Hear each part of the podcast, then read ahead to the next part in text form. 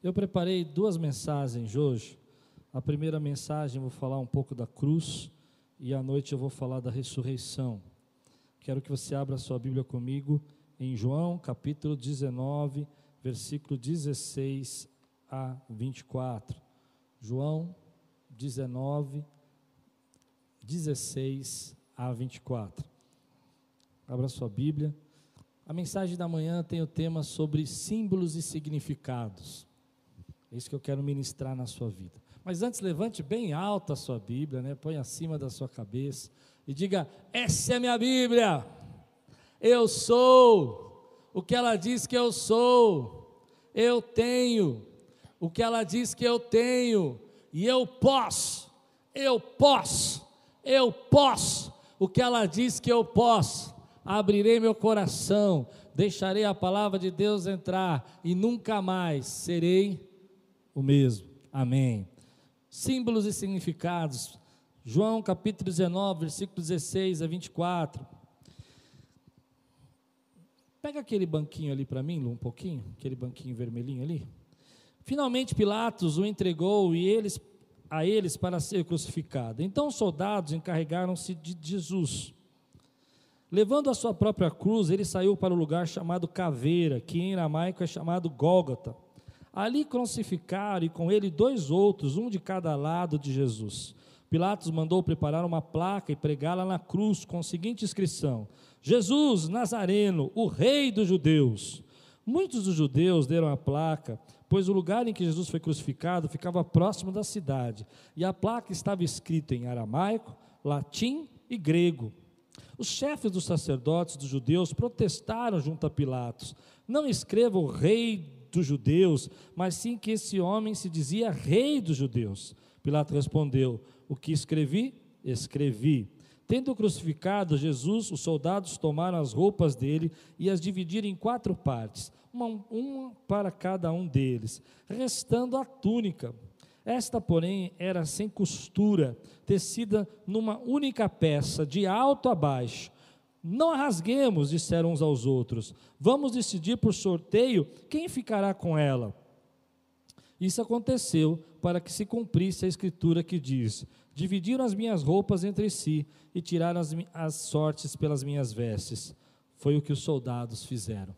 Vamos orar? Queria que você preparasse o seu coração agora para receber essa palavra, que Deus falasse profundamente na sua vida hoje, através desse dia que é o domingo da ressurreição, que o Senhor pudesse vir aí ao encontro das suas necessidades. Oremos. Senhor, nós te pedimos que nessa manhã que celebramos a sua ressurreição, que o nosso coração se encha de fé, de alegria, de esperança, de paz. Que seja um tempo de graça, seja um tempo, Senhor, de transformação, de gente sendo curada, que pessoas possam ser restauradas. Em nome de Jesus. Amém. Há dois mil anos nós comemoramos essa semana. Nós chamamos de Semana Santa, semana especial que celebra e relembra Sexta-feira da Paixão, o Sábado do Silêncio e o Domingo da Ressurreição.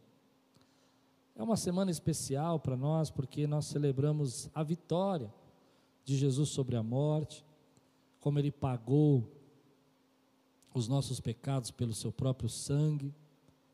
E é uma semana também que mexe com a igreja, porque é o segundo ano né, que a gente não vê essa igreja lotada de gente.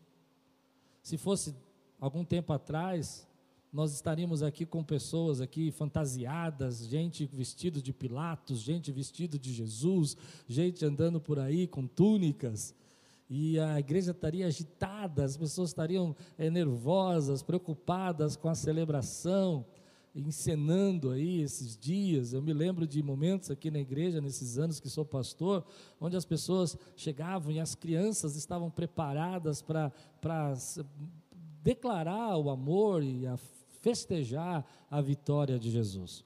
Mas esses são tempos diferentes, tempos onde que a gente está vivendo onde talvez você não possa celebrar com a sua família. Fora que, se as pessoas estivessem aqui, elas iam sair depois correndo para suas casas e para suas famílias, iam encontrar seus pais, iam levar comida, e a gente entrando, e gente saindo, e gente trazendo bandejas de comida, e todo mundo celebrando. E hoje a gente está nesse momento, onde que o momento talvez mais difícil dessa pandemia, onde que você está quietinho aí na sua casa e faz bem estar, celebrando uma Páscoa diferente, que faz a gente olhar para dentro, faz a gente olhar para o nosso coração, faz a gente olhar para os valores que nós temos, faz a gente pensar nesse símbolo maravilhoso que essa semana representa e os sinais que nós temos a respeito disso na nossa vida. Ah, eu escolhi esse tema de falar de símbolos e sinais, porque quando João vai escrevendo o Evangelho de João, no capítulo 19, Há muita coisa que ele vai relatando de forma clara para nós, como a morte, a crucificação, mas há sinais e símbolos que ele deixa no texto para que um leitor, alguém que conhecesse a palavra, pudesse perceber, entender algo mais profundo que estava acontecendo ali. E, e, os símbolos representam isso. Os símbolos representam uma mensagem, às vezes não verbal, uma mensagem, às vezes, que só é, parece oculta, mas que, na verdade, traz um significado mais profundo. Nós colocamos um momento, um momento da nossa vida, em todo o tempo da nossa vida, nós temos esses símbolos espalhados aí, nós nos conversamos com ele, nós usamos esses símbolos para representar, por exemplo, a vida, nós usamos símbolos para representar, para que uma pessoa possa passar rapidamente e enxergar o que está acontecendo. Os símbolos é um jeito que o ser humano, só o homem consegue dar um significado mais profundo a uma coisa que é simples. Por exemplo, se você pegar dois pedaços de madeira, e colocá-los nesse formato, ele deixa de ser dois pedaços de madeira e simboliza a cruz. E a cruz simboliza algo muito mais profundo, simboliza o amor de Deus, significa a morte de Jesus. Se você só jogá-los no chão, eles são dois pedaços de madeira, mas se você os uni-los e colocá-los de pé numa posição, todas as pessoas que vão passar ali vão entender a mensagem que você está querendo dizer. E é por isso que eu, que eu gostaria de falar sobre isso, porque nós estamos cercados desses símbolos. Nós falamos por emojis, nós conversamos, e os emojis são símbolos de sorrisinho, carinha triste, joinha, mão para cima, tem tantos emojis. Nós andamos pelas ruas e enxergamos as marcas e percebemos os, as, as etiquetas das coisas e elas trazem um valor em si para nós. Nem sempre você compra um produto por causa do valor do preço daquela obra, mas às vezes pelo significado simbólico que é dado a ela. E nós damos isso o tempo todo e nós vivemos nisso. E eu acredito que nós estamos vivendo uma época onde muitos sinais e muita coisa que não é dita, muita coisa que não é, é, falada, está sendo transmitida por meio desses sinais. E João vai fazer isso nesse texto. Nesse texto, uma placa não é só uma placa. Uma túnica não é uma túnica apenas. Ela simboliza algo muito mais profundo. Um leitor lendo rapidamente isso, vai olhar uma placa, vai olhar uma túnica, vai olhar esses sinais que, que João está escrevendo para nós, que são mensagens que estão ali, que ele não vai perceber se ele não conhecer o contexto. E é sobre isso que eu quero falar, sobre esses sinais que nós estamos vivendo nesse tempo e o que, que a Páscoa simboliza para você e o que ela significa para você nesse tempo. E o primeiro sinal que João vai dizer para nós, nessa simbologia toda, nesse pensamento, né, onde nós estamos vivendo, onde um, uma, uma situação nos remete a algo mais profundo, está aqui no versículo 19. Ele diz assim: Pilatos mandou preparar uma placa para pregá-la na cruz, com a seguinte inscrição: Jesus Nazareno, Rei dos Judeus. Muitos dos judeus leram a placa, pois o lugar em que Jesus foi crucificado ficava próximo da cidade e a placa estava escrita em aramaico, latim e grego. Você pode imaginar isso? Pilatos vai lá e manda escrever o rei dos judeus em latim, em grego, em aramaico, coloca sobre a cruz. Os judeus ficam furiosos porque não querem aquela placa. E o intuito daquela placa, o que a gente vai entender, é que Herodes quer envergonhar, quer mostrar o poder. Pilatos quer dizer, perdão, Pilatos quer dizer que é, ele, é, os, os, romanos são superiores e que estavam sendo crucificados aquele que se titulou o rei dos judeus. E há uma história aqui interessante, porque Às vezes a gente acha que essa placa é apenas uma placa, mas ela vai ter um significado profundo para nós. A ideia de, de Pilatos era envergonhar, envergonhar, mostrar a vergonha, mostrar como eles eram dominados e como eles eram confusos e como eles estavam matando a sua própria, seu próprio grupo. Mas ele não sabia que aquela placa escrita em três línguas ia anunciar a Jesus. Havia um significado mais profundo. Porque o que, vai acontecer dentro de instantes? A terra vai tremer. Os sepulcros vão se abrir. Em Mateus, se você não conhece o texto, se você quiser ler Mateus capítulo 27, versículos 50 a 54, diz que o véu do santuário se rasgou, a terra tremeu, pessoas que estavam mortas ressurgiram, e até o centurião que estava ali, você vai ver pelo texto de João, você leu comigo, é, ali vendo todo aquele massacre, todo aquela, aquele sacrifício né, de Jesus, vai dizer: olha, verdadeiramente esse era filho de Deus. Isso vai acontecer de alguns E João vai dizer para nós que aquela placa escrita em três, três línguas, onde as pessoas podiam passar e ver, vão, vai ser a mensagem dizendo que Jesus é o Rei, que Jesus é o Senhor. E aí vem uma mensagem para mim e para você. Às vezes as coisas que as pessoas querem usar para nos envergonhar, na verdade, Deus vai usar para proclamar o nome dEle. Às vezes, o momento que as pessoas pensam que estão falando a seu respeito, estão dizendo sobre você, estão criticando você e diminuindo você, na verdade, Deus está usando como uma palavra profética para dizer que você vai ser aquilo que ele planejou. Aquilo que Herodes usou para envergonhar Jesus, na verdade, virou agora um outdoor, uma proclamação, para que todos pudessem saber que ele é o Rei dos Reis e Senhor dos Senhores. Aquela placa não era apenas uma placa, era um sinal de Deus, era um símbolo discípulo, era uma mensagem dizendo: Ei, está aí o rei messiânico que eu prometi. E para a minha vida eu trago isso, porque às vezes as pessoas podem falar coisas a seu respeito, podem tentar envergonhar você e dizer: olha, eu me lembro quando jovem, os jovens da minha igreja me chamavam de santarrão. Eu nem acho que era tão santo assim, mas eles falavam que eu era santarrão. Ah, lá vem o santarrão. Eu ficava ofendido com aquilo, mas na verdade eles estavam profetizando o chamado que Deus tinha na minha vida. O que Deus ia fazer? Eles diziam, ixi, lá vem o santarrão. E Deus estava dizendo, eu vou usar você de uma forma santa e separada para mim. Tem muita gente hoje, querido, eu me lembro quando criança, me chamavam de nerd. Diziam, oh, seu nerd. Eu achava triste aquilo. Mas na verdade aquela forma de me chamar era um jeito de profetizar aquilo que Deus queria me usar, com sabedoria, com inteligência. Meu querido irmão, aquilo que estão usando para envergonhar você, Deus vai usar para proclamar o nome dele na tua vida. Eu imagino aqueles homens passando ali e lendo, Rei dos Judeus? Talvez algumas pessoas nem conhecessem Jesus e olhando em, em grego, rei dos judeus. Será que era esse o rei dos judeus? E de repente, quando a terra começa a tremer, o véu rasga, eu imagino que as pessoas vão olhar aquilo e falar assim: esse era o rei dos judeus, como, como o centurião vai dizer, esse verdadeiramente era o filho de Deus. Mateus 27, versículos 50 a 54, diz assim: E ficaram enterrorizados e exclamaram: Verdadeiramente este era o filho de Deus. Aleluia. Aquilo que foi usado por Herodes, por Pilatos para envergonhar, Deus usou para enaltecer e proclamar. Nesse tempo, querido, a gente vive um tempo onde muita gente ataca, acusa. Outro dia uma pessoa me ligou e disse assim: O que a igreja está fazendo pelas pessoas? E eu comecei a fazer uma lista de coisas que nós estamos fazendo. Falei: Olha, nós estamos alimentando dezenas de famílias, estamos ajudando as pessoas em algumas, alguns problemas, estamos socorrendo com saúde, psicólogos atendendo, e fiz uma lista. E aquilo que a pessoa tentou jogar contra mim, Deus estava usando para enaltecer o nome dele e o que o povo de Deus está fazendo. Algumas pessoas vão olhar para você e vão dizer assim: olha, muita coisa mesmo. E vão dizer coisas, e muitas coisas são ditas e falhadas nesse tempo, e são levadas para nos atacar.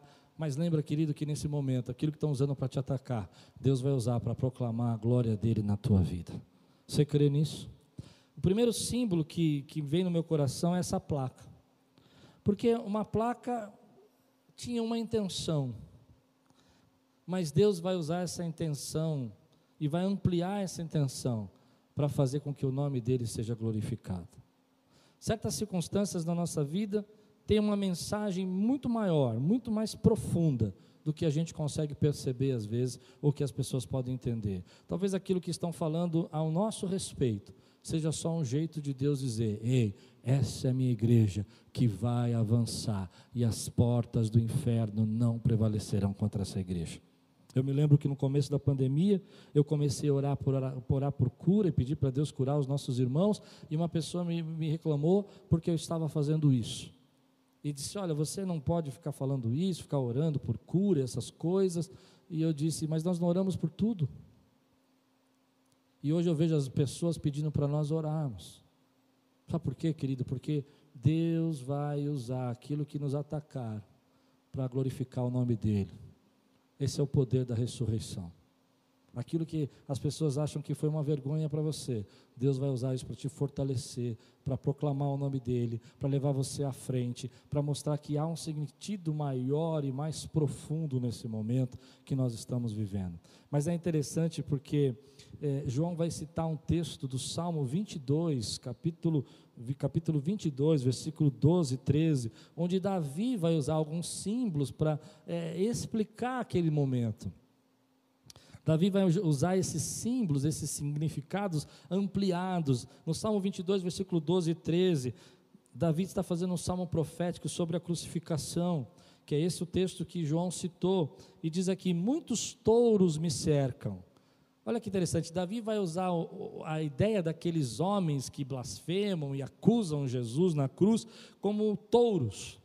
E ele vai, ele vai dizer assim: e poderosos, né? Muitos touros me cercam, rodeiam-me os poderosos de Bazã, que eram touros é, é, agressivos, violentos, né? Como leão feroz, voraz, rugindo, escancar a boca contra mim. Ele vai dizer, Davi vai dizer, olha, ele vai descrever a cena como aqueles homens, como se fossem touros raivosos e leões vorazes é, rugindo contra Jesus e escancarando a boca contra ele. Olha que interessante. Ah, é um, é um salmo profético, mas ele está usando uma linguagem simbólica. Você está me acompanhando? Ele está dizendo: olha, esses homens, eles são assim, eles agem dessa maneira. Ele vai mais longe, ele diz assim: ah, cães me rodeiam Olha que interessante, ele vai comparar aqueles soldados como cães raivosos, como, como animais é, que, que rosnam e des, dilaceram. Um bando de homens maus me, me cercou, perfuraram minhas mãos e os meus pés. Quando você olha aquela cena de João e lê Salmo 22, você começa a perceber que às vezes a malignidade, a maldade, o pecado torna homens como animais eles agem de forma irracional, eles agem de forma bruta, eles agem de forma a não compreender e não enxergar nada além daquilo que é natural. E, e Davi vai dizer para nós que esses homens embrutecidos, esses homens com suas mentes estavam fechadas, não conseguem ver os próprios sinais que estão produzindo, não conseguem perceber os símbolos que Deus está dizendo ali. Olha, além das palavras, eu deixo as minhas marcas, além das palavras, eu dou os meus sinais, para que você possa me entender. Aleluia.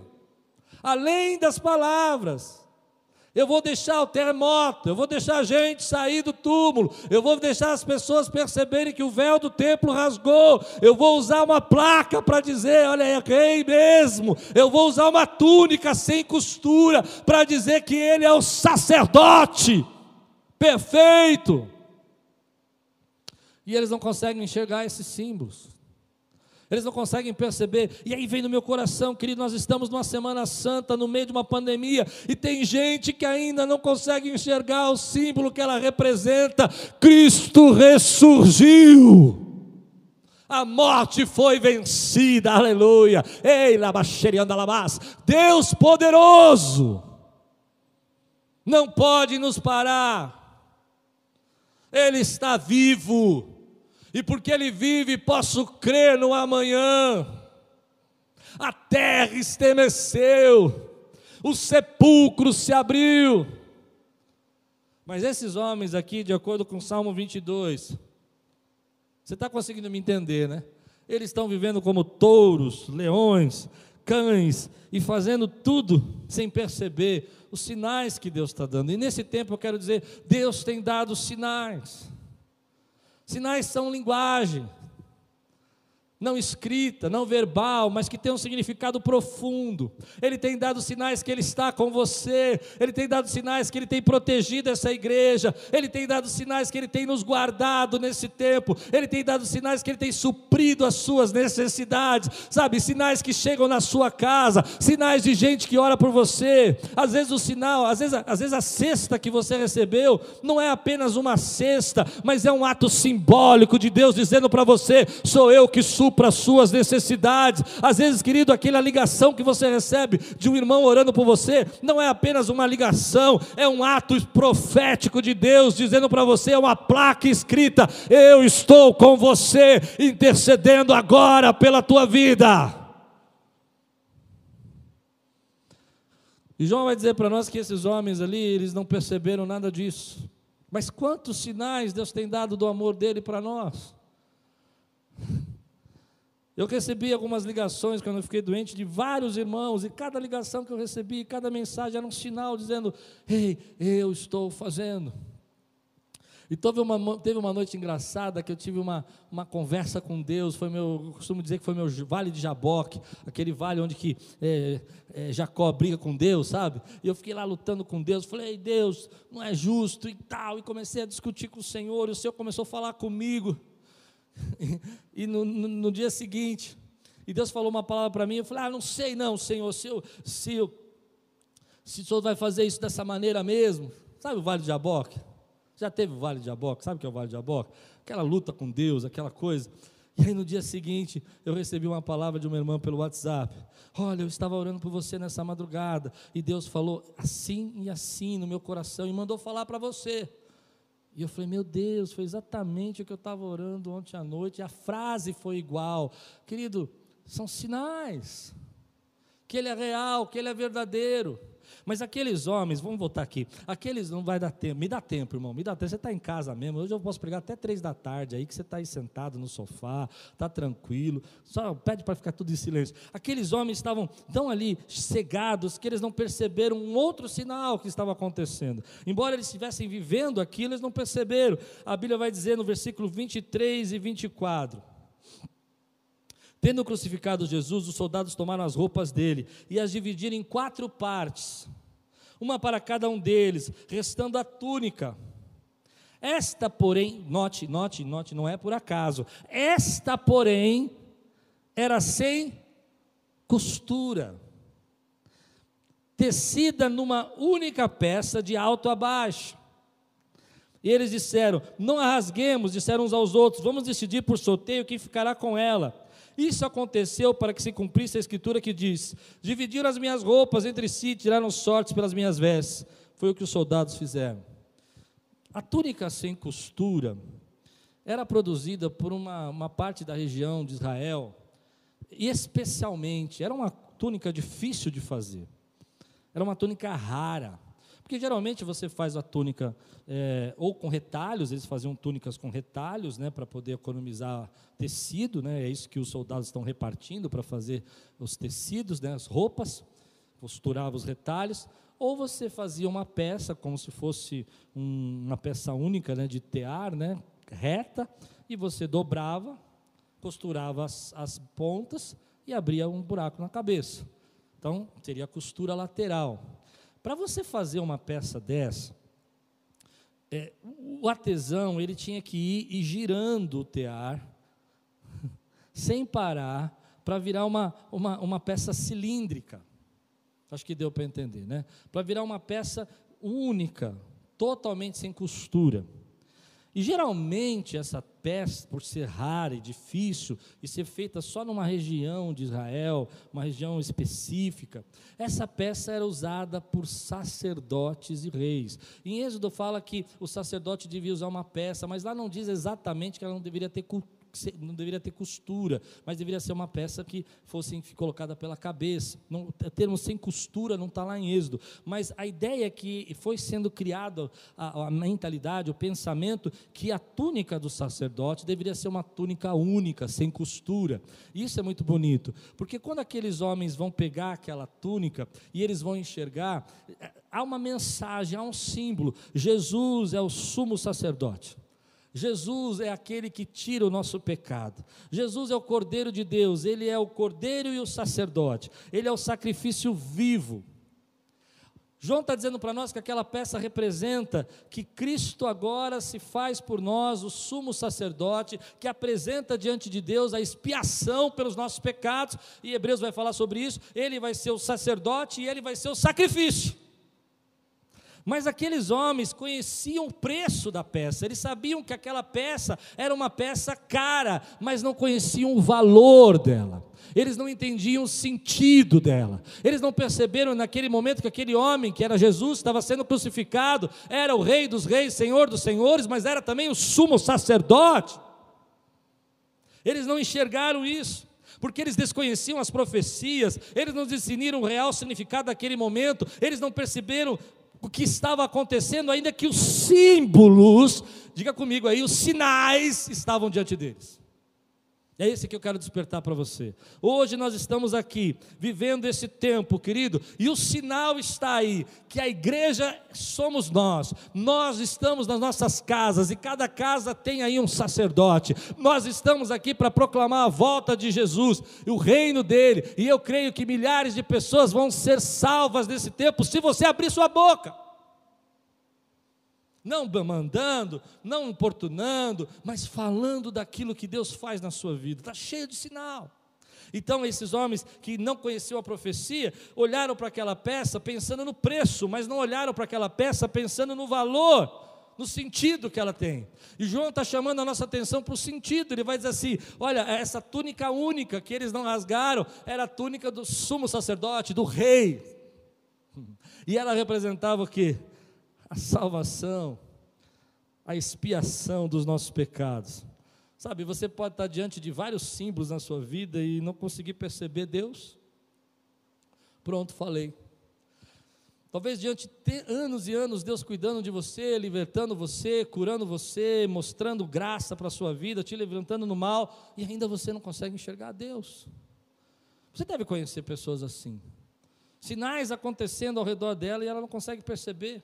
E não só enxergar Deus, mas eu queria um pouco mais fundo nisso, posso? Não consegue perceber os sinais da sua família, não consegue perceber a linguagem não verbal que a sua esposa está dando nesse tempo que ela está precisando da tua ajuda. Não consegue perceber a linguagem não verbal, os símbolos, os sinais que seus filhos estão dizendo porque eles precisam de você. Ou seu marido precisa de você, e a gente não consegue perceber isso. Uma placa não é só uma placa, uma túnica não é uma, só uma túnica, dois pedaços de madeira não são só dois pedaços de madeira, representam muito mais. Esses homens embrutecidos e vivendo através das suas paixões e pensamentos, não conseguiam enxergar essa túnica que representava algo tão profundo. Epa, peraí, esse camarada não é um qualquer pessoa. Essa túnica representa alguma coisa. Hoje nós somos convidados para olhar para o sacrifício de Jesus e perceber ali que ele crucificado tem uma importância muito maior. Hoje nós somos convidados a olhar para essa semana e perceber que as nossas famílias estando com a gente, porque tem gente que não vai ter as pessoas que amam mais na sua mesa até que Cristo volte, tem um significado muito grande. Hoje perceber, querido, que se você está na tua casa e você pode abraçar teus filhos, tem um significado muito grande. Mas eu quero ir mais fundo nisso. É interessante que aqueles homens olharam para a túnica e eles ficaram impressionados com ela. Eles não perceberam o valor delas, mas se impressionaram com o preço delas.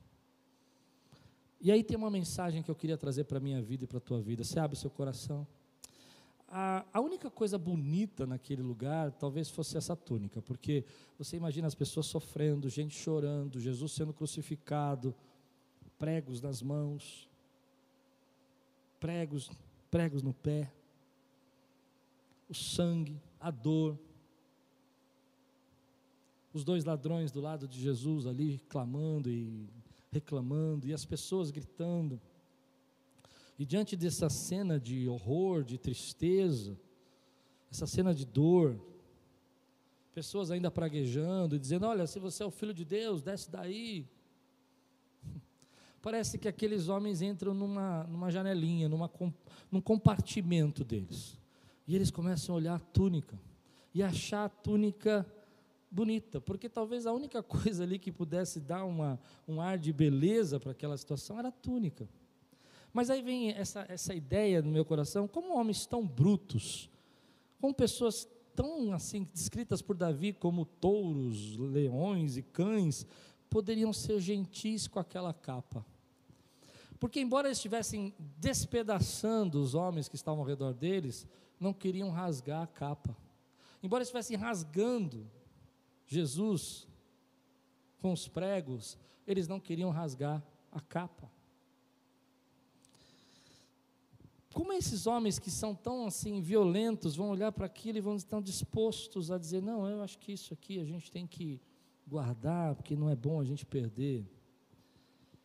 E aí vem algo no meu coração: você enxerga aquilo que você valoriza. Eu não sei se está dando para entender o que eu estou pregando.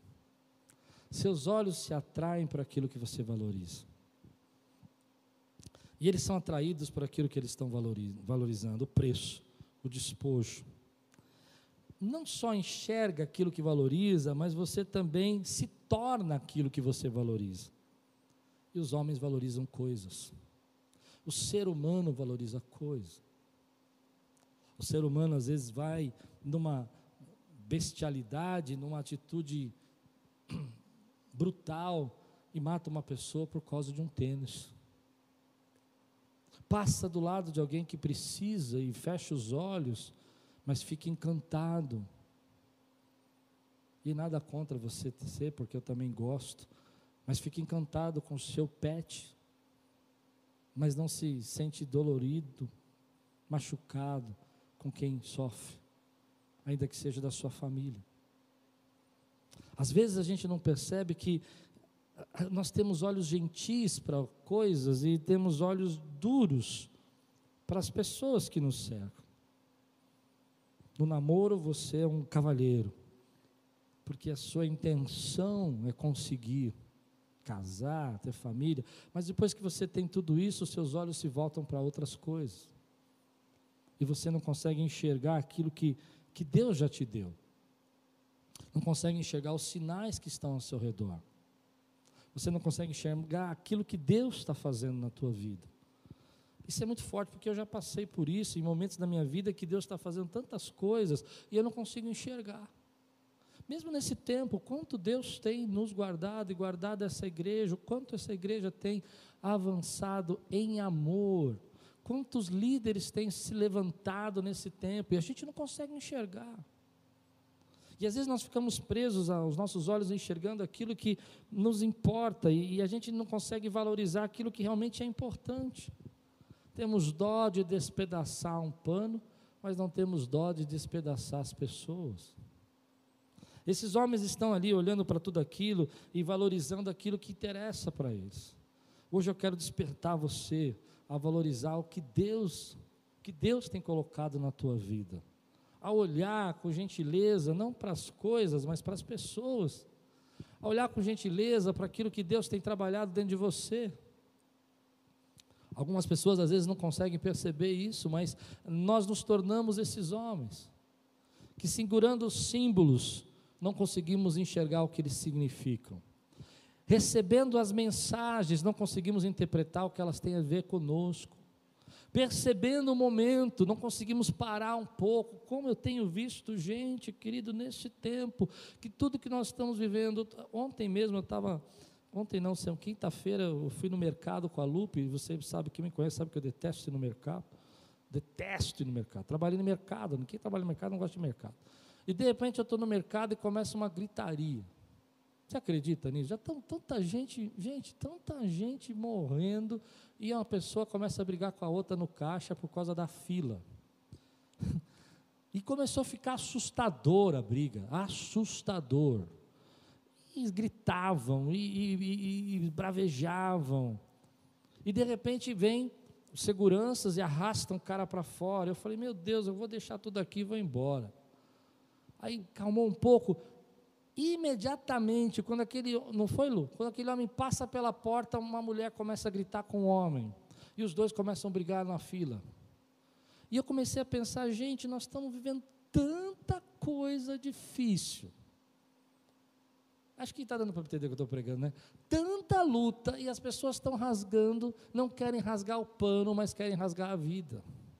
Não querem rasgar, querido, a túnica, porque querem os seus direitos, mas querem rasgar, querido, o outro. Uau, quanta coisa está acontecendo. E Deus vai falando com a gente: olha, você precisa entender que as pessoas não, não conseguem viver dessa maneira. E Deus está falando comigo: olha os sinais que eu estou dando daquilo que é importante. Você não pode sair desse período mesmo, você tem que sair transformado. Você tem que sair, querido, de uma forma diferente. E as pessoas valorizam coisas ao ponto de que um fecha o outro no trânsito, e aí quer, no meio dessa pandemia, tirar briga, discussão, violência. Querido, olha o tempo que nós estamos vivendo. É interessante que esses homens sortearam a capa e, e, e, eles fizeram isso, e talvez algum deles recebeu essa capa e pôs a capa e falou: Olha que capa linda que eu consegui, sem saber o sentido dela, sem saber que ela é do Rei dos Reis e Senhor dos Senhores, sem saber, querido, que essa capa, era, essa túnica, era na verdade a túnica que, que representava o sumo sacerdote, o rei. E aí vem uma lição para mim: você pode usar a capa de um rei, mas isso não muda quem você é. Porque só muda quem você é, o único que pode mudar quem você é é Jesus. Você pode usar a túnica de José, mas isso não faz você de José. Como os irmãos roubaram a túnica dele. Você pode pegar a túnica de Jesus e colocar na sua vida e falar: olha que túnica linda, isso não muda o seu interior. O que muda o seu interior é a presença de Deus. Que muda o seu interior é, é a graça de Deus na tua vida. Então você pode usar o bem que você quiser, você pode ter a posse que você quiser, você pode ter o título que você quiser, mas isso não vai mudar você. Quem muda você é Jesus. Não é o fato de você usar essa capa que você vai viver aquilo que o outro tinha. Você precisa usar, viver aquilo que Deus tem para a tua vida. Eu quero terminar essa mensagem com algumas lições para nós. As coisas estavam acontecendo. Uma placa não era apenas uma placa. Esses homens rindo não eram apenas homens rindo. A túnica não era apenas uma túnica. E trazendo isso para nós hoje, talvez esse culto não seja apenas um culto. Talvez esse culto seja algo muito mais profundo que Deus vai fazer na tua vida. Uma oração não é apenas uma palavra jogada ao vento. Dois pedaços de madeira colocados de pé em forma de cruz não é apenas dois pedaços de madeira, mas simbolizam a cruz, o amor de Deus por nós. E talvez nesse tempo Deus esteja trazendo sinais na tua vida, marcas da ressurreição dele, marcas da graça dele na sua vida. E aí eu tenho duas lições. Primeiro, eu não quero ser como esses homens, cheios de sinais ao seu redor, sem perceber o que Deus está falando. E às vezes a gente é assim. Eu me lembro uma vez que eu estava reclamando da minha vida, reclamando dos meus problemas, e liguei para o meu pai. E meu pai era um cara diferenciado, ele era um cara diferente. Eu não sei discernir meu pai. Naquele dia eu liguei comecei a reclamar da vida, reclamar da vida, e de repente meu pai ficou bravo. E ele falou, ele me chamou assim, seu cachorrinho. E eu nunca tinha visto meu pai me chamar assim. Eu falei, que, que negócio é esse, cachorrinho? Que é ele falou, você não vê o quanto Deus faz. Você não enxerga o quanto Deus está fazendo. Eu fiquei bravo, eu fiquei chateado, eu fiquei ofendido. Eu não queria ouvir nada daquilo. Mas aí ele começou a falar. Você lembra aquele dia? Você estava assim, assim, assim. Deus foi lá e trouxe a resposta. Você lembra aquele dia que você não estava conseguindo nem andar? Deus foi lá e levou uma pessoa para te ajudar. E aquilo foi bom para mim, foi bom, foi bom. Não gostei, não gostei, mas foi bom. Foi bom porque eu comecei a pensar, Deus, quantos sinais eu não enxergo. Segunda lição que eu tiro é que eu não quero ser como esses homens que, diante desse sinal da, da túnica que representa o rei, o sacerdote, da placa, dos sinais da terra rasgando, das pessoas saindo. Eu não quero ser como esses homens que valorizam as coisas e não enxergam o que Deus está fazendo ao seu redor. Tem muita coisa acontecendo, tem muitas perdas acontecendo, e a gente fica preso em tudo isso. Mas Deus está falando assim: ei, olha, olha para mim, olha para aquilo que é mais profundo. Você está valorizando aí Talvez nesse tempo a tua casa toda arrumada e todo mundo trabalhando dentro de casa e está todo mundo ficando louco. Acho que deu para entender o que eu falei. Né? Você precisa valorizar agora aquilo que eu coloquei na tua vida. Você precisa valorizar agora aquilo que você tem que que eu tenho posto. E a terceira lição que eu quero tirar desse texto para nós é o que que essa Páscoa significa para você. é o que, que esse dia significa para você. Para muita gente significa chocolate. Para muita gente significa, mesmo no meio de uma pandemia, é ter mais um feriado, é poder curtir mais um dia. Mas para nós, como igreja, que essa Páscoa significa? Para mim, ela significa que todas as profecias, e João vai dizer isso no texto, isso aconteceu para que se cumprisse o que tivesse, que estava escrito acerca dele. Suas vestes foram repartidas e deram preço por elas.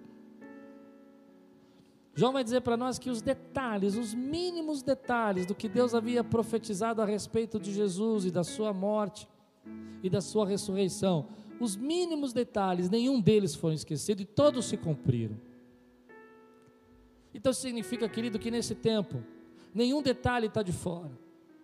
Que tudo aquilo que Deus prometeu na Sua palavra, que Ele vai voltar, que Ele vai viver e vive e reina para sempre, e que hoje aqueles que perderam seus familiares, a gente quer que Deus alongue as vidas deles, Senhor, que dê dias a mais, como fez com o rei Ezequias. Nós pedimos, Senhor, vida longa para esses nossos irmãos, mas a Bíblia diz que a casa do Pai tem muita morada, então tem morada. A Bíblia diz que dava, deram preço pelas suas vestes e, e, e dividiram, e o detalhe foi cumprido. Deus desse tempo vai cumprir detalhes, querido. Esse tempo me simboliza, me significa que aquilo que nós estamos celebrando hoje, depois de dois mil anos, mostra um Deus que governa sobre a terra e que Ele não deixa de nada de fora, e que esse tempo que nós estamos vivendo é um drops, é um tempo, é uma fase, mostrando que a palavra dele vai ser cumprida no dia do juízo, no dia da volta dele. Também é um sinal, é uma chamada. Para todos nós aí que estamos distraídos, dormindo, preocupados com as nossas próprias túnicas e com os preços e não com os valores que as coisas têm. Entende? Ao invés da minha família é o meu valor, ah, o meu carro é um preço. Acho que deu para entender, né? Deus está dizendo assim: ei, filho, eu tenho dado sinais para a minha igreja. Para que vocês orem, para que vocês busquem, para que vocês se amem, para que vocês ajudem, para que vocês compartilhem um pouco do que vocês têm.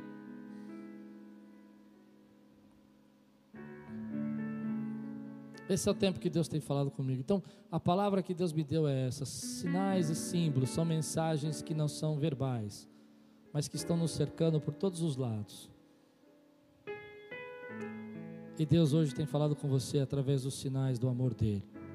Gente que se preocupa, gente que te ama, gente que cuida. Às vezes a gente não enxerga isso. E eu vou falar o que eu sinto no meu coração agora. Que igreja nós temos sido nesse tempo, querido? Igreja de amor, igreja de intercessão. Igreja que ninguém que tem precisado tem ficado de fora. Igreja onde irmãos têm se colocado em risco até para ajudar os outros. Parabéns. Sabe que sinal é esse? É sinal de que o amor de Deus já chegou na tua casa, que você nasceu de novo. É sinal que a graça de Deus foi derramada sobre sua vida. Mas também queria que você olhasse os sinais que a sua família está dando. Talvez a tua esposa não vai, vai escrever uma plaquinha vai colocar uma plaquinha assim: Ei, eu estou aqui. ou eu, eu estou ficando deprimida, ou eu estou ficando sobrecarregada, como eu preguei quinta-feira. Talvez esse não seja o sinal que ela vai dar. Talvez tenha gente aí, os seus filhos, que não tenham condição, coragem de dizer: Papai, estou com medo. Papai, eu não sei o que é isso. Eu não estou pronto para uma pandemia. Mas ele vai dar sinais, talvez, de uma rebeldia, talvez de uma certa agressividade, talvez de uma, uma forma diferente de tratar você. Que Deus te faça sensível para enxergar sinais de Deus, os sinais da sua vida e da sua casa, para que você possa discernir tudo isso e entender que nesse tempo, o maior sinal que nós precisávamos e nós recebemos, o túmulo está vazio. Ele ressuscitou. Feliz Páscoa. E se ele ressuscitou, a morte foi vencida. O inimigo já foi derrotado. A vida eterna nos foi dada. Porque ele ressuscitou. Celebre. Celebre a ressurreição. Aleluia.